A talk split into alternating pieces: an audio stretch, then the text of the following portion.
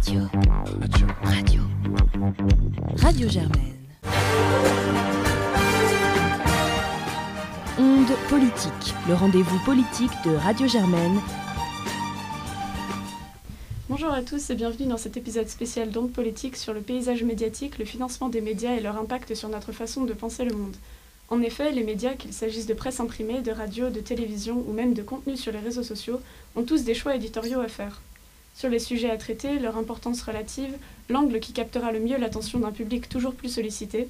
En 2004, Patrick Lelay, alors PDG du groupe TF1, a eu cette phrase restée célèbre Ce que nous vantons à Coca-Cola, c'est du temps de cerveau humain disponible. Pour leur fonctionnement, les médias ont besoin de vendre l'attention et la fidélité de leurs lecteurs, auditeurs, téléspectateurs à des publicitaires et annonceurs.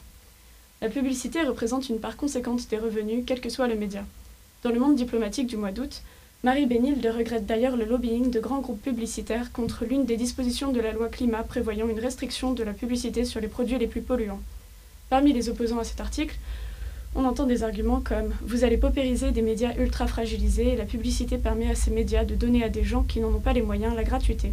Ou bien je préfère qu'on m'incite à acheter une voiture électrique par des mesures fiscales plutôt qu'on m'interdise d'acheter, de penser, de consommer. Les revenus publicitaires ne sont pourtant pas les seuls à maintenir en vie les médias. En plus d'abonnements éventuels, on entend souvent parler des actionnaires. Quel peut être l'intérêt de ces grandes fortunes à sponsoriser l'information? Et comment font-ils pour en tirer un profit? Sur ce plateau, pour nous aider à répondre à toutes ces questions, Julia Cagé, chercheuse en économie et professeure à Sciences Po, spécialisée dans les politiques économiques, travaillant notamment sur le financement de la démocratie et l'économie des médias. Vous êtes aussi fondatrice d'Un bout du monde, une initiative en faveur de la reconquête citoyenne de l'actionnariat des médias d'information. Également en compagnie de Edgar, donc politique, et de Daphné qui nous présentera son projet en fin d'émission. Bonjour. Bonjour. Oui, Julia Cagé, bonjour. Merci de vous joindre à nous.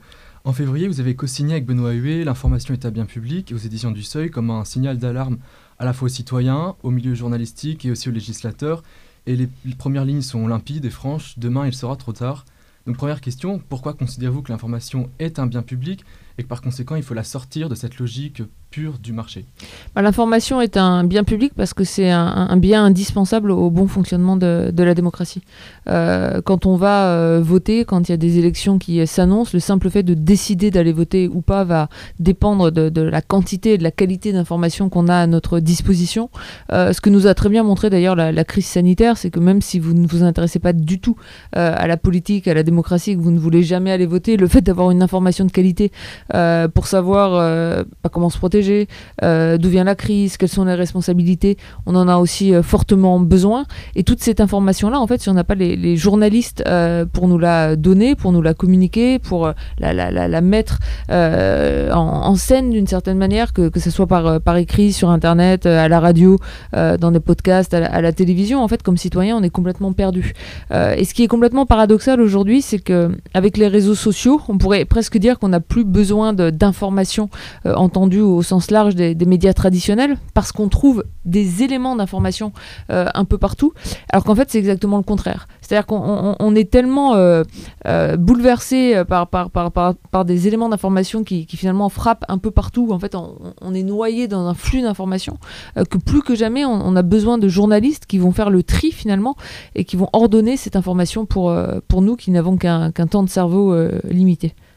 Oui, donc en effet, ce flux d'informations, il est aujourd'hui détenu par 8-9 actionnaires qui détiennent 90% du marché.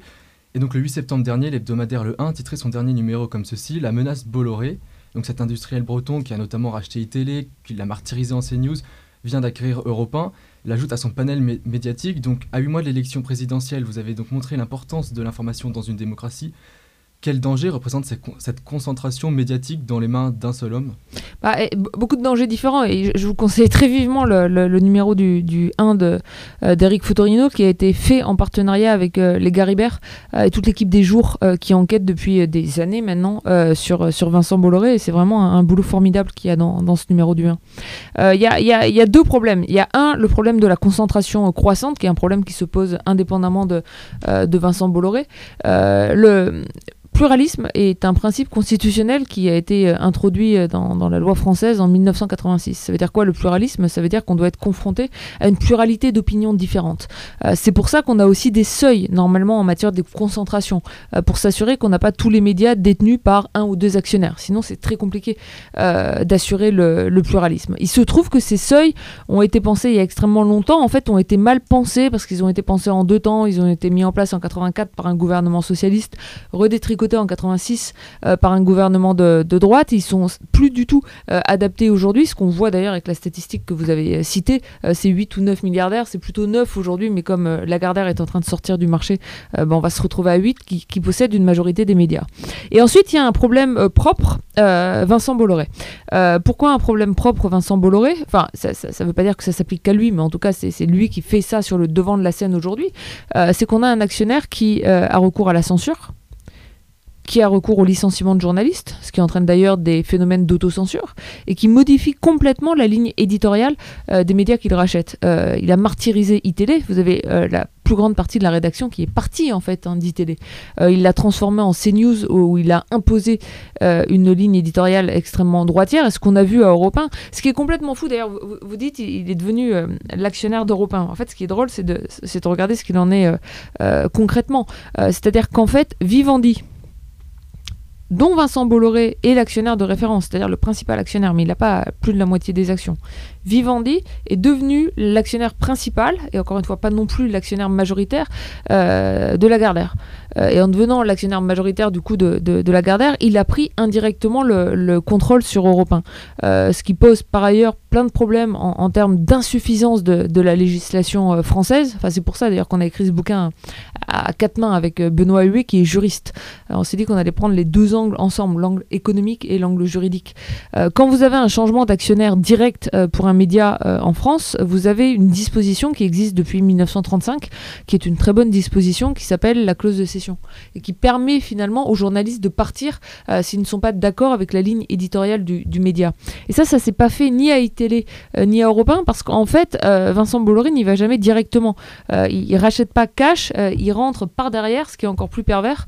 par contre, il y va directement pour ce qui est du, changement de ligne éditoriale. Oui, donc pour pallier à vraiment ces rachats brutaux, pervers, comme vous, vous dites, vous proposez de s'inspirer. Enfin, les, plutôt les médias français s'inspirent du, du, modèle du Guardian, le Guardian britannique qui est possédé par le Scott Trust, qui lui évite d'être acheté, vendu euh, et qui le sort de la logique du marché. Mais en France, cette transposition de la fondation, du fonds de dotation, est encore euh, lui manque un élément. Parce qu'on voit par exemple avec Libération que le conseil d'administration est encore désigné par SFR en sa qualité de fondatrice. Donc comment accompagner ce financement? Non lucratifs pour rendre réellement leur indépendance aux journalistes En fait, c'est intéressant. Euh, moi, il y, a, encore quelques années, c'était presque le, point de départ de, ce qu'on voulait faire dans, ce livre. Euh, je, poussais énormément le, le modèle de, fondation euh, en France et justement en, disant qu'en France, on avait une structure qui pouvait nous permettre de le faire, qui est la structure du, fonds de dotation. Et ça s'est fait en fait un peu dans, cette veine-là avec Mediapart, avec la, création d'un fonds de dotation qui, protège l'indépendance des médias. Et en fait, une fois que vous mettez les mains dans le cambouis et que, vous regardez concrètement co comment ça fonctionne, euh, vous voyez que le statut seul de fonds de dotation euh, ne permet pas de résoudre les deux problèmes principaux.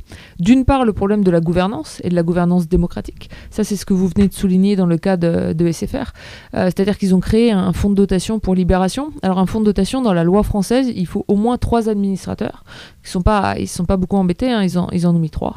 Et euh, les trois administrateurs, vous en avez deux nommés par SFR et le troisième nommé par les deux premiers. Euh, donc d'une certaine manière, il y a davantage de contrôle de SFR euh, sur Libération possédée par un fonds de dotation que sur Libération société par action avant ce transfert. Et puis le, deuxième problème, c'est le problème de l'incessibilité. le Guardian, aujourd'hui, ne peut pas être vendu parce qu'il est possédé par une fondation dont la seule raison d'être est de posséder le Guardian.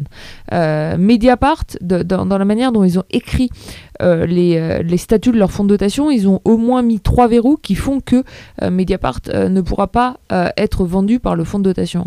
si on reprend Libération, il n'y a aucun article dans les statuts du fonds de dotation qui rend l'actif incessible. C'est-à-dire que ce fonds de dotation peut vendre du jour au lendemain Libération. Donc là, c'est un peu une blague.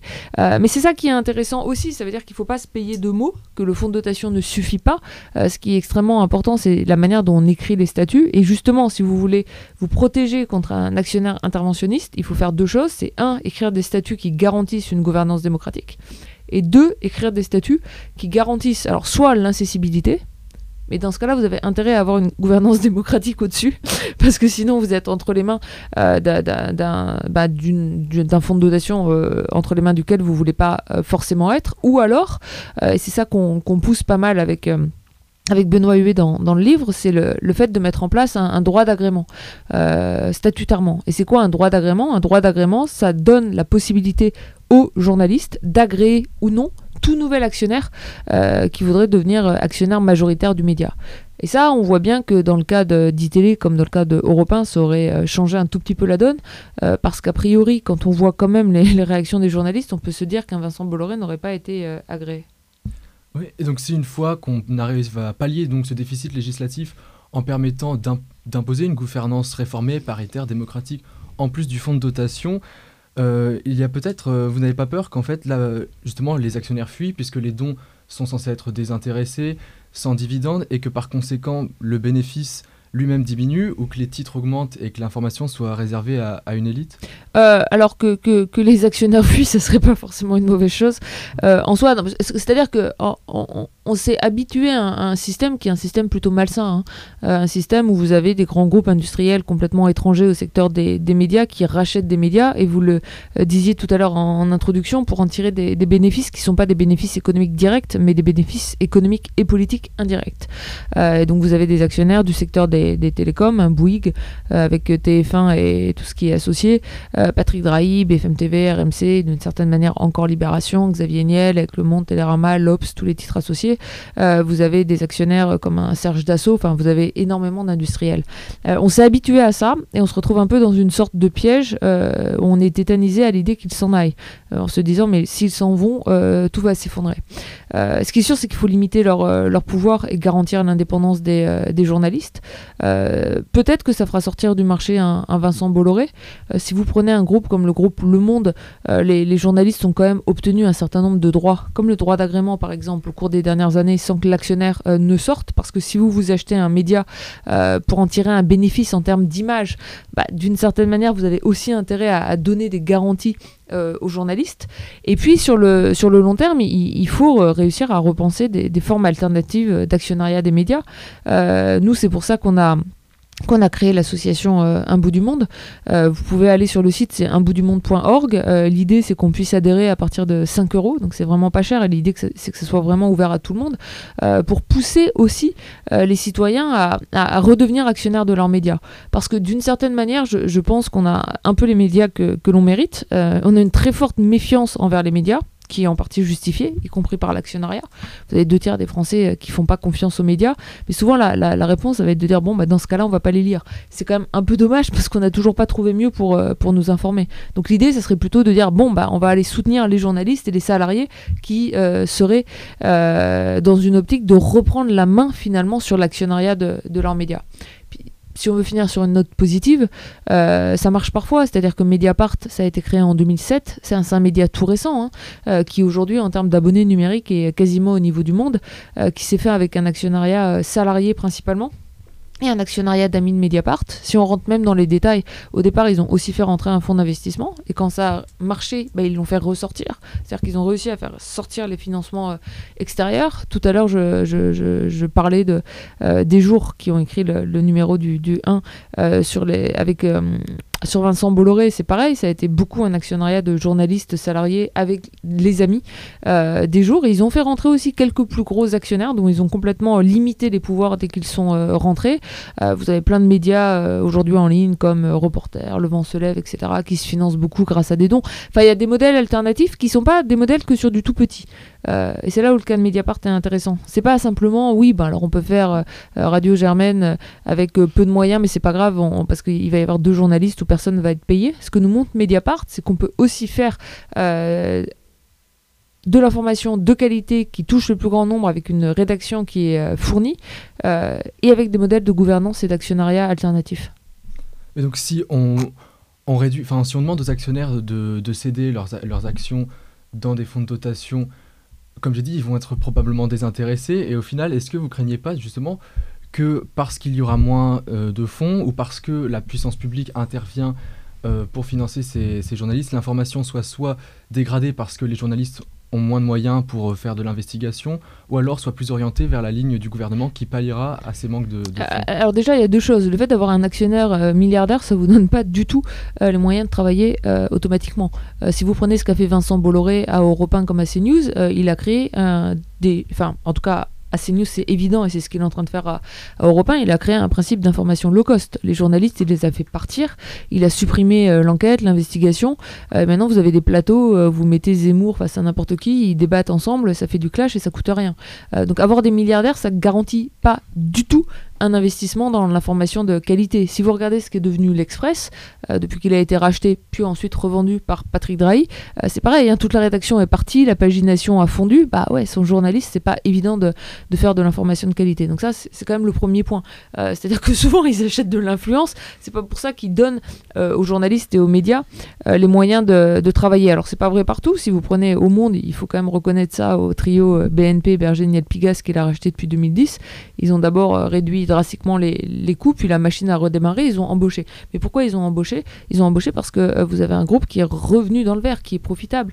Euh, c'est pas un groupe qui va aller tirer tous les jours euh, sur la bourse des actionnaires. Et d'ailleurs, si vous les écoutez parler, ce sont les premiers à dire euh, qu'ils sont pas prêts à financer davantage et à donner à fond perdu. Donc oui, il faut un modèle économique pour les médias. Oui, il faut des médias qui gagnent de l'argent. Moi, je suis pour des médias à but non lucratif. Ça veut pas dire qu'ils ne gagnent pas d'argent. Ils gagnent de l'argent, mais ils le réinvestissent plutôt que de distribuer des, des dividendes. Et on peut avoir ça hors milliardaire.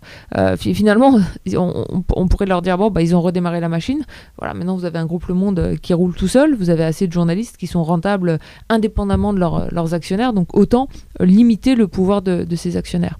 Quant au soutien public, comme l'information est, est un bien public, il, faut justement des financements publics parce qu'on n'a pas assez de financement privé et qu'il faut aussi limiter le, le poids de la publicité. Ça peut se faire de manière complètement non interventionniste. Euh, c'est ce que permet par exemple la TVA à taux réduit. Euh, la TVA à taux réduit, les, les pouvoirs publics n'ont euh, aucun mot à dire. Donc en fait, le fait qu'il y ait cet argent public n'influence en rien euh, la ligne éditoriale des, des médias. Et pour le reste, pour le reste des aides à la presse, il faut les, les refonder complètement. Bah, nous, ce qu'on propose avec, avec Benoît Huet dans, dans l'information est un bien public, c'est de remplacer les aides existantes à part la, la TVA à taux réduit, euh, par des bons pour l'indépendance des médias. Et l'idée, c'est de dire, prenons cette manne de financement public, donnons-la aux citoyens, et ce sont les citoyens qui vont allouer finalement ce, ce financement public aux, aux médias de leur choix. Donc ça permet d'avoir de l'argent public sans intervention publique, euh, donc un financement public finalement, tout en garantissant l'indépendance des médias. Ouais, donc en fait, grâce à ce livre, notamment avec Benoît Huet, vous proposez pratiquement un projet prémâché euh, aux C'est législatives. ça ce qu'on a, voulu- ce qu'on a voulu faire, parce que le législateur est un, un peu parfois paresseux. Oui, voilà. c'est- bah justement, c'était ma prochaine question. Il est prêt à être saisi par les législatives, mais comment vous pouvez, est-ce que vous pouvez expliquer euh, ou pas d'ailleurs la, la réticence du monde politique actuel à agir, à saisir de ce projet? Enfin, est-ce qu'il y a des implications qui, qui fait qu'ils ils, ils ne veulent pas y toucher, ils ne veulent pas réformer ce milieu depuis euh, 44 voire 84, 86 si... Il y, a- différentes choses. On, a, euh, quand on a sorti le livre, bon, on a fait un peu de, de- médias avec, euh, avec Benoît Huet et on a été contacté par, euh, par le ministère de la Culture. Donc on a eu rendez-vous avec la ministre de la Culture, donc nous on y allait enthousiaste parce qu'on est encore un peu naïf, sans doute trop jeune, en se disant bah, bah, on, va- lui vendre notre loi de démocratisation de l'information. Euh, et comme vous dites, on, l'a vraiment écrite de manière à ce que ça soit prémâché. Pas qu'on veuille pas la mettre en débat, il y a plein de trucs qu'on pourrait mettre en débat, d'ailleurs on passe notre temps à le dire dans le livre. C'est-à-dire que quand on fixe des seuils, etc., c'est pour donner une idée, c'est pas pour arrêter euh, les choses. Et donc on a eu cette discussion assez, euh, bah, presque bizarre avec la, ministre de la Justice, de la Culture, euh, qui, a fini par nous dire ah oui c'est parfait, etc. Ah, j'achète, j'achète, j'achète. Puis elle dit ça, ferait un excellent projet pour, euh, pour la prochaine campagne présidentielle. Nous on était là, bah oui, mais enfin vous êtes, vous- êtes ministre de la Culture maintenant. Euh, et la prochaine campagne présidentielle, c'est dans longtemps. Et donc l'argument, ça a été de dire ah oui, mais c'est trop compliqué, euh, on n'a pas de fenêtre parlementaire. Bon, euh, je sais pas, je, je veux pas polémiquer non plus, mais euh, Darmanin, quand il veut faire passer une nouvelle mesure législative, il ouvre des fenêtres parlementaires absolument tous les deux jours. Donc on est même allé plus loin que ça avec Benoît, parce qu'en fait, on est des gens très pratico-pratiques et on pense que c'est important de, euh, de faire cette réforme et, et on, a montré qu'il y, a en fait pas mal de choses qu'on pourrait faire par décret euh, et pas par la loi, notamment en s'appuyant sur le fait qu'en fait on a régulé en 84-86, donc on pourrait changer des articles sans que ça passe par un nouvel appareil euh, législatif, mais simplement en modifiant par décret un certain nombre de dispositions existantes. A priori ça n'a pas suffi à la convaincre et en fait quand on voit ce qui se passe à la fois autour du rachat d'Europe de, 1 par Vincent Bolloré où aucun politique n'a ouvert la bouche, enfin tout cas très très peu euh, de politiques ont ouvert la bouche pour protéger les journalistes ou euh, euh, intervenir. ou quand on voit aujourd'hui ce qui est en train de se passer d'ailleurs sur la fusion entre TF1 et M6, vous avez des politiques à la fois au pouvoir comme dans l'opposition qui ne veulent pas prendre le risque de se mettre les grands médias à dos. Et là, on en revient au départ, c'est là où il y a un vrai problème de concentration dans les médias. C'est-à-dire que quand vous avez un tout petit nombre d'actionnaires, et que vous avez peur de vous les mettre à dos, c'est-à-dire de ne plus bénéficier d'une exposition euh, médiatique suffisante, eh ben vous finalement vous, vous, fermez votre gueule, vous vous intervenez pas, vous ne touchez pas à ça parce que c'est trop compliqué euh, et on laisse ce système euh, se dégrader au, au, fur et à mesure. Bah, très eh bien, ben, merci. merci. beaucoup. merci. Merci. merci beaucoup Julia Cagé pour votre intervention retiendra donc que les médias et les journalistes souffrent d'une absence de règles claires hein, qui ne les protègent pas d'une production euh, d'informations indépendantes, de qualité, lorsqu'ils cherchent à innover par le droit en sanctuarisant leur capital, en proposant des structures non lucratives, ils doivent négocier, ils se retrouvent face à un réel déficit législatif faisant qu'au final la gouvernance démocratique paritaire permettant un journalisme indépendant et de qualité n'est pas, n'est pas, euh, n'est pas là. Donc euh, c'est pourquoi donc vous proposez donc avec Benoît Huet cette loi de démocratisation des médias avec un droit d'agrément à renforcer, une gouvernance à imposer, euh, ainsi que des bons aussi pour euh, des bons citoyens pour redonner du pouvoir aux citoyens dans leur choix de médias. Restez avec nous pour la suite, car nous allons écouter deux petites capsules enregistrées au téléphone avec des journalistes d'Epsilon, anciennes journalistes de Sciences et Vie, Muriel Valin et Fiorenza Gracci, qui ont accepté de répondre à quelques-unes de nos questions. Merci beaucoup à elles. Epsilon, c'est un journal d'actualité scientifique qui a été créé dans le courant de l'année 2021. Euh, nous sommes toute une équipe de journalistes à avoir quitté le magazine Science et Vie euh, au printemps 2021, sans trop savoir ce que nous allions faire. Et puis, euh, quelques semaines après notre départ, après euh, un certain nombre de discussions, nous nous sommes dit qu'il fallait euh, relancer un nouveau journal. Et nous nous sommes lancés dans l'aventure. Et très rapidement, nous avons lancé une campagne de préabonnement qui a abouti à la publication d'un premier numéro qui est arrivé en kiosque fin juin.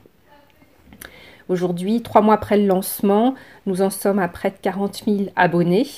Euh, et euh, nous, arrivons à atteindre euh, plus de 30 000 ventes en kiosque. Donc on peut dire que c'est un beau démarrage pour un projet qui voilà, a démarré en, en seulement trois mois. Euh, donc nous sommes très contents de, de, ce début et nous espérons que ce, n'est qu'un démarrage et que les ventes vont continuer et le nombre d'abonnés vont continuer à progresser. Euh, alors l'article que je vous recommanderais de lire euh, pour avoir un bon aperçu euh, de, ce qu'Epsilon peut proposer, c'est le dossier qui est dans la, le dernier numéro qui est en kiosque actuellement. C'est un numéro sur le Far West spatial. donc quand on parle de Far West spatial, on pense à toute l'activité spatiale qui a lieu en ce moment et dont on entend beaucoup parler avec les, différents vols privés qui se mettent en place, le tourisme spatial qui est annoncé. Euh, quand on a enquêté à Epsilon, notre journaliste s'est rendu compte que c'était qu'une phase, du, la phase très médiatisée du, sujet euh, de, la conquête spatiale et qu'il y avait un autre sujet qui était euh, moins mis en avant et qui, était pourtant autrement plus important, qui était celui euh, de l'utilisation de l'orbite basse pour lancer des satellites. Voilà, donc je vous conseille d'aller explorer ce sujet qui montre différentes facettes qui ne sont pas trop connues et sur lesquelles le journaliste a longuement enquêté. Alors, les grands défis qu'il y a eu dans la création d'Epsilon, euh, ils sont différents ordres. On avait besoin de, se faire connaître, puisque euh, ce journal a été créé euh, de toutes pièces. C'était dans un marché où il y avait déjà d'autres magazines scientifiques. Donc, il a fallu euh, se faire connaître par notre envie de, de, proposer une nouvelle offre qui soit différente de ce qui existait. donc, on a fait une campagne de préabonnement qui a très bien fonctionné. Il a fallu aussi mettre en place très rapidement ben, toute la, structure du journal et, et des, systèmes de, protection, notamment via une charte, pour que nos, valeurs, nos principes journalistiques et, la, structure du journal euh, puisse euh, être garantie, euh, quelle que soit l'évolution du magazine et du groupe de presse UHM dans lequel le, magazine s'inscrit. Notre éditeur, c'est Unique Héritage Média, UHM, qui contient une branche qui est connue sous le nom de Fleurus. cet éditeur était en fait un, éditeur qui était très intéressé par euh, la presse scientifique et qui connaissait très bien les magazines Sciences et Vie, Sciences et Avenir, la recherche. Euh, quand il a appris euh, que une grande partie de la rédaction avait quitté le journal, il, a, il, a, eu envie ben, de rencontrer cette équipe et, de voir ce qui, ce, qui, serait possible de faire ensemble pour proposer un nouveau magazine dans, le, marché de la presse scientifique. C'est comme ça que le, projet Epsilon a démarré.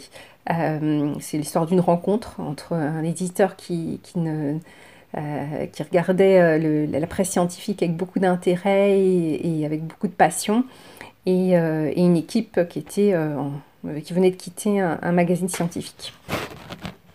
Aujourd'hui, notre travail à Epsilon continue à être un travail où on défriche, on enquête, on fait de la veille pour être toujours au plus près des, sujets et pour proposer euh, des, articles, des, euh, enquêtes, des dossiers qui, euh, qui vont plus loin que ce qu'on peut lire dans la, presse, la presse quotidienne ou, dans les, autres magazines. En tout cas, c'est notre, notre souhait, notre ambition, et on espère être à la hauteur autant que possible. on a eu la chance d'avoir tous euh, dans l'équipe une grande expérience de journalisme scientifique et on a pu mettre à profit euh, cette expérience, notamment le fameux carnet d'adresses des journalistes, c'est-à-dire avoir on a les uns les autres eu euh, mis en place déjà un bon réseau de, contacts avec les chercheurs qui nous ont réservé depuis le début d'Epsilon un accueil formidable, extrêmement enthousiaste et avec un soutien euh, vraiment euh, remarquable. Ce qui fait que quand on les contacte et qu'on leur euh, propose de, travailler avec nous sur un article, le, simple fait d'évoquer Epsilon les, amène le plus souvent vraiment à, à nous accompagner et à, participer de, cette manière à, ce que le, magazine puisse avoir du contenu riche, intéressant, inédit. Et ça, on, a cette chance-là et on en a bien conscience. Alors, euh, je suis Fiorenza Gracci, je suis rédactrice au sein de la rédaction d'Epsilon. Donc, c'est de la volonté conjointe d'anciens rédacteurs en chef et, de, et d'un éditeur euh, qui, euh, qui, a toujours eu envie de s'attaquer au monde des sciences qu'est né le projet Epsilon. Et puis, une fois que la rédaction de Sciences et Vie avait quitté son ancien journal et son ancien groupe, eh bien, euh, elle a pu se lancer euh, dans cette nouvelle aventure euh, avec toute la liberté et, toute, et tout, un enthousiasme, disons, renouvelé. Voilà. Moi, je suis convaincue qu'il y, a, il y, a, il y aura toujours de la place pour un, journalisme de qualité du moment que, que, que le média en question rencontre un lectorat ou un auditorat ou, mm en tout cas, arrive à intéresser des personnes. Euh, la qualité est toujours un atout. Il ne faut pas penser que, que, que tout est perdu et que, et, que le lecteur et le public n'est pas intelligent, ne voit pas la différence entre un, euh, entre un, journal qui est produit avec, euh, avec de, l'effort, du travail et une exigence de qualité élevée. Mm tant que, tant que le prix reste plus ou moins abordable et, et, que, et que la formule, disons, est satisfaisante, euh, il, y a, il y a de quoi faire pour, euh, pour faire se rencontrer euh, les lecteurs et, les journalistes. On est très content avec mes anciens collègues de Sciences et Vie que notre engagement de cette année ait pu servir à, faire en sorte que des jeunes, des personnes, des jeunes journalistes ou aspirants journalistes se, lancent dans une bataille un peu plus longue qui est celle de la défense des médias et de leur importance dans la société. Mm. c'est très satisfaisant de voir que ça, que ça a porté ses fruits. Voilà. bon courage à Alors, du coup, on vient d'écouter euh, les capsules enregistrées par euh, les deux journalistes, donc euh, Muriel Valin tout d'abord et Fiorenza Gracci, qui sont toutes les deux rédactrices chez Epsilon, anciennes rédactrices de Sciences et Vie. Est-ce que vous avez tout d'abord quelques réactions ça vous a fait réfléchir à quelque chose vis-à-vis de ce qu'on disait tout à l'heure, par exemple, le fait qu'elles disent que euh, se constituer avec une charte, euh, ça leur permet euh, d'avoir un enthousiasme renouvelé pour leur profession et aussi le fait que pour elles, il est important de produire un contenu qui permette de, faire le lien entre les journalistes et le public et que le public finalement saura faire la différence entre une information de qualité, un, journal produit avec de l'attention et de la rigueur et beaucoup de travail. euh, et un, journal qui serait plus industriel, d'autres formes de presse, on va dire. Ouais, je pense que le, citoyen peut faire la différence. Le lectorat est, très sensible à la qualité de l'information qu'il consomme. Et je pense que ce que le journal Epsilon nous montre, c'est que le public a besoin et a envie d'un nouveau type de journalisme. Et euh, dans ce cas spécifique, euh, Epsilon a réalisé la plus grande levée de fonds de l'histoire du site de financement participatif Ulule. Donc c'est la preuve que, le citoyen a envie et a besoin de cette information-là. Et je pense que là où c'est encore plus parlant, c'est qu'il s'agit du, du journalisme scientifique. Et on est dans une période évidemment de crise sanitaire, de changement climatique où euh, tout cet accès-là à la science, toute la défiance vis-à-vis de la science, a des conséquences dramatiques à la fois sur notre présent et sur notre avenir en commun. Et donc la façon dont on s'informe est cruciale spécifiquement sur ces questions-là. Et donc c'est assez parlant et, ça donne de l'espoir de voir que le, que le lectorat est au rendez-vous. Mmh, super. Euh, ouais. Non, c'était sur la charte. Euh, oui, Simplement, je trouvais que oui, le, mmh. le principe de justement d'établir une charte d'emblée est euh, primordial parce que c'est un vrai un réel socle commun. Enfin, euh, avec des pratiques, euh, on peut imposer des règles, notamment des droits de veto sur des nouveaux actionnaires, sur le vote du directeur et compagnie. Donc c'est vraiment la, première pierre angulaire à, poser lors de la création d'un média et c'est très bien qu'ils aient réussi à, à pouvoir le faire dès l'initiation leur projet. C'est une marque de confiance en fait entre les lecteurs et les journalistes et c'est la preuve qu'on part sur des bases communes et qu'on sait à quoi s'attendre quand on, quand on achète ce titre. On, on, a une garantie en fait de ce qui va bien se, pouvoir s'y trouver. 23, c'est mon âge et c'est aussi le nombre d'années que j'ai passé à lire Science et Vie. Aujourd'hui, il est attaqué par son actionnaire. Je soutiens Science et Vie parce que c'est un pasteur de sciences essentiel depuis plus de 100 ans. Parce que l'information scientifique est cruciale parce qu'une information de qualité est un bien commun. Et je crois que cette cause est majeure pour notre démocratie. Aujourd'hui, en ces temps de crise sanitaire, mais aussi de changement climatique, il est plus que jamais essentiel d'avoir accès à une information scientifique libre et fiable. Je suis convaincu qu'une presse scientifique de qualité, accessible et faite suivant des méthodes journalistiques éprouvées est indispensable à la formation intellectuelle et à la compréhension de notre monde. L'information n'est pas un produit comme les autres l'indépendance des médias est le reflet du niveau de la démocratie d'un pays. Tu le penses aussi? Alors pour que Science et Vie reste un pilier de la culture scientifique francophone et conserve une information de qualité, et pour une indépendance des médias, protégeons l'information, protégeons le journalisme, mobilisons-nous pour eux. Ensemble, sauvons Science et Vie. Sauvons Science et Vie. Sauvons Science et Vie. Sauvons Science et Vie. Sauvons Science et Vie. Sauvons Science et Vie. Alors, euh, Daphné, nous venons d'entendre la voix de plusieurs lecteurs de Sciences et Vie qui s'étaient mobilisés en apprenant la situation fâcheuse de sa rédaction en décembre 2020. Tu en faisais déjà partie, et avec quelques collègues, vous avez décidé de continuer le combat, même après la démission de neuf journalistes de Sciences et Vie le 30 mars 2021. Pourrais-tu revenir un peu sur l'histoire de cette mobilisation, de votre pétition, de ta motivation indéfectible, et nous expliquer le sens de ce combat pour toi? Oui. Alors la raison pour laquelle on a commencé à se mobiliser pour ce combat, en fait tout a commencé en Master 1 à Sciences Po. On a suivi un cours de formation commune dispensé par Julia Cagé qui s'appelait le prix de la démocratie, médias, élections et participation. Et en fait tout le semestre on a été sensibilisé à la question de l'indépendance des médias, de la qualité de l'information évidemment. Et lors du dernier cours, de la dernière séance, euh, Julia Cagé nous a parlé euh, de la situation euh, du journal Science et Vite, qui était en train de s'y jouer, notamment par rapport à l'actionnaire qui était en train de, faire de l'ingérence dans ce qui se passait dans le journal. Et en fait, on s'est rendu compte d'à quel point ce cas-là était un cas d'école vis-à-vis de tout ce qu'on avait pu apprendre pendant le semestre. Donc, pour revenir rapidement sur ce qui s'est passé à Sciences et Vie, euh, l'actionnaire euh, s'est mis à sacrifier l'information en poussant les journalistes à la démission, très clairement. Euh, s'est mis à remplacer les journalistes par ce qu'ils appellent, par cette appellation bizarroïde, de producteurs de contenu, dont on ne sait pas vraiment ce que ça, ce que ça recoupe, parce qu'on pense qu'on ne peut pas créer d'informations sans journalistes, mais c'est apparemment pas la vision partagée par cet actionnaire. Et tout ça au nom uniquement du profit. Donc nous, on s'est dit que c'était une situation alarmante et donc spontanément, sous son impulsion, on a voulu passer un peu de la théorie à la pratique et s'engager dans le débat public et faire connaître cette situation dont nous, on avait entendu parler uniquement par ce biais-là.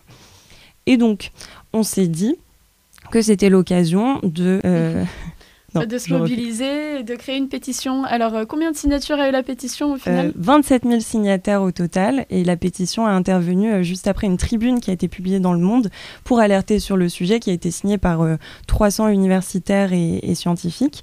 Et donc, ça a permis bah, d'imposer véritablement ce sujet-là dans, le, dans les médias, justement, de faire parler de cette situation. Et, et finalement, bon, si on, si on fait un peu l'archéologie de ce qui s'est passé, notre collectif s'est donc appelé Sauvons Science et Vie.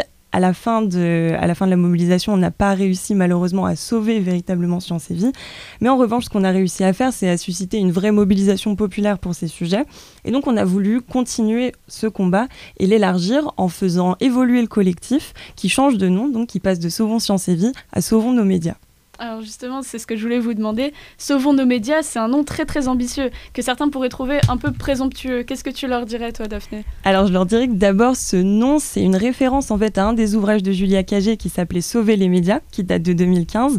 Et donc c'est une sorte d'appel qu'elle nous faisait euh, à la fois aux citoyens et aux lecteurs pour, euh, pour se mobiliser pour ces sujets. Et donc c'est un, un, petit clin d'œil une façon de lui répondre.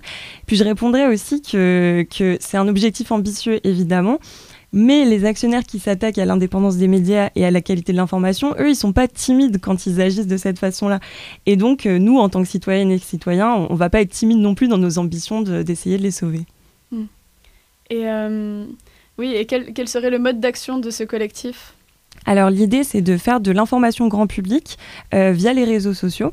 Et donc, on aura trois types de contenus euh, principaux. D'abord, euh, des contenus de vulgarisation pour que tous les citoyens puissent comprendre très clairement de quoi il s'agit quand on parle d'actionnariat des médias, d'aide à la presse, etc. Parce que c'est des termes qui peuvent nous sembler euh, techniques, mais en fait, ça devrait intéresser tous les citoyens parce que c'est crucial pour notre démocratie. Ensuite, on va continuer des contenus de mobilisation quand des médias sont en danger, parce que malheureusement, le cas Science et Vie n'est pas un cas isolé dans le paysage médiatique. Et donc, dès que des journalistes ou qu'un média sera en danger, on sera au rendez-vous pour, euh, pour se mobiliser pour eux. Et enfin, on aura des contenus plus positifs pour donner un peu d'espoir aussi euh, dans ce, paysage médiatique qui parfois semble un peu désolé, en euh, relayant des initiatives positives, par exemple la création de nouveaux médias comme Epsilon, ou quand des médias se dotent de nouvelles chartes d'indépendance, etc. Donc on fera aussi de, de l'information sur ce sujet-là. Super. Et où est-ce qu'on peut vous retrouver alors? Alors on est sur Twitter, Sauvons nos médias, sur Instagram et sur Facebook. D'accord, merci beaucoup. Bon, tu as quelque chose à rajouter, Edgar? Oui, non, mais je trouvais ça vraiment super intéressant que ça passe par les réseaux sociaux, notamment les GAFAM, puisque c'est en partie eux qui ont confisqué beaucoup de revenus aux médias, puisque bah, vous savez, vous ouvrez Google News, vous descendez, vous cliquez sur rien, et au final, ça rapporte aucun, aucun, aucun revenu à ce que le média va proposer, puisque la personne va juste se contenter de lire pour s'informer. Et donc, en partie, les GAFA euh, ont confisqué l'argent, les revenus, ont commencé à, oui, à, à tailler un peu les médias. Et donc, je trouve que c'est intéressant de prendre le taureau par les cornes et retourner euh, ce projet euh, donc via les réseaux, les réseaux sociaux partout. Ouais, exactement. On s'est dit qu'on allait chercher, euh, chercher le public là où il était et faire de l'information grand public via ce biais-là. Et que c'est une façon hyper efficace, on l'a vu avec la campagne Science et Vie, d'alerter sur ces sujets.